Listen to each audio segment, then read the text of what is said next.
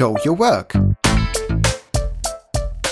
Der Arbeitsblock von Edgar Rodehack. Organisationsberatung, Teamentwicklung, Business Coaching.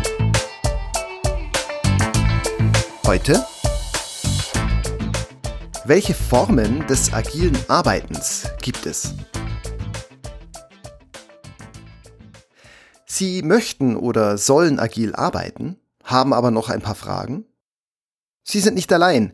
Ich bin zum Beispiel neulich gefragt worden, welche Formen des agilen Arbeitens es gibt. So ganz allgemein.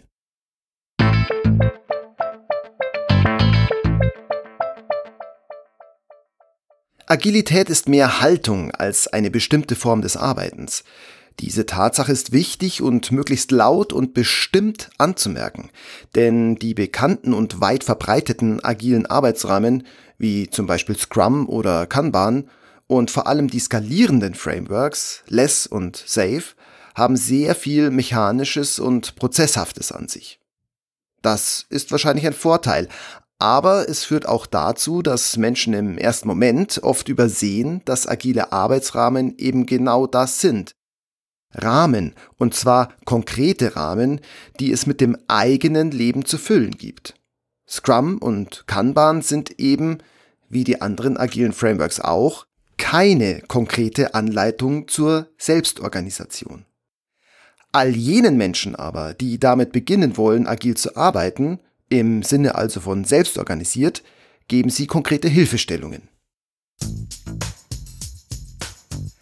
Alle agilen Arbeitsrahmen fokussieren sich deshalb inhaltlich auf etwas anderes als auf rigide Arbeitsanweisungen, die bei feststehenden Produktionslinien durchaus ihren Sinn haben. Heute aber arbeiten wir immer seltener unter solchen Umständen. Heute brauchen wir deshalb oft mehr organisatorischen Freiraum.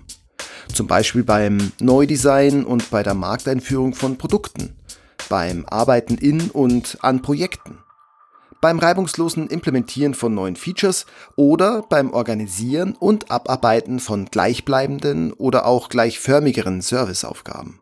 Und bei Einzelstücken sowieso.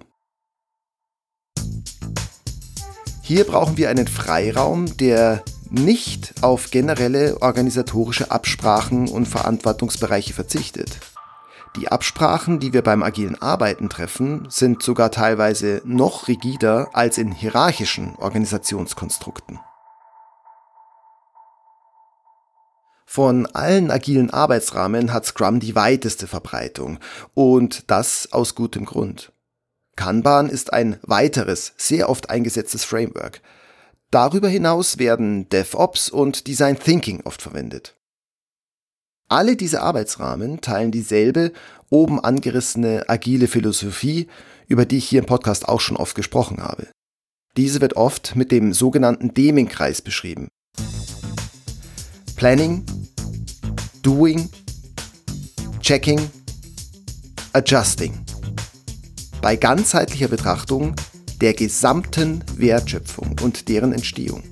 Und bei maximalem Kunden- bzw. Marktfokus.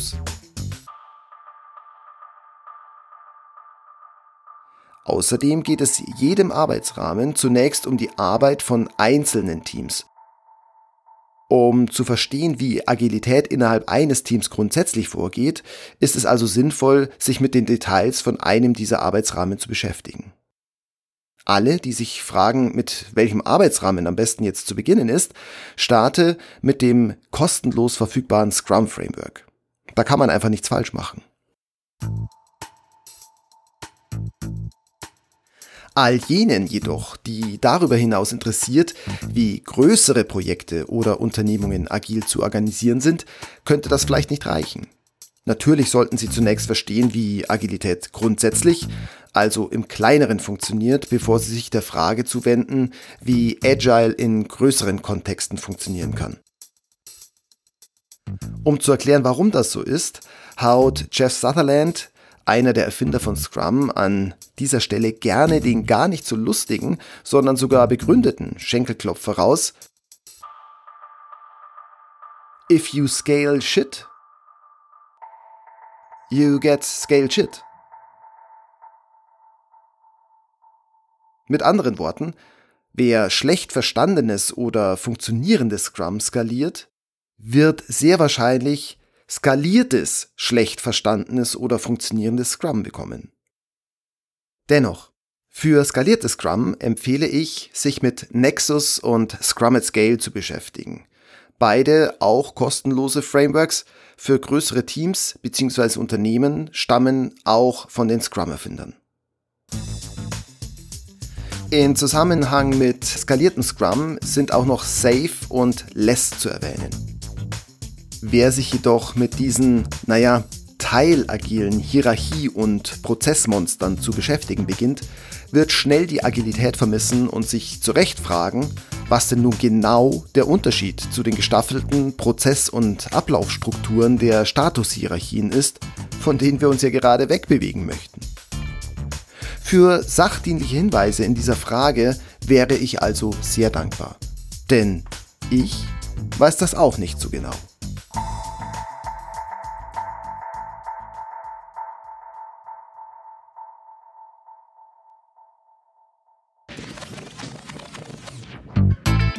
Das war Show Your Work.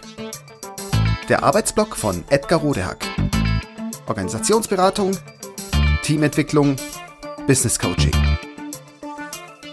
Mehr über mich erfahren Sie auf www.rodehack.de oder direkt im Blog auf www.trellisterium.de.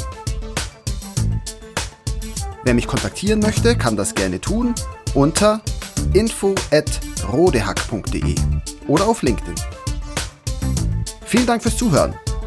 Bis bald.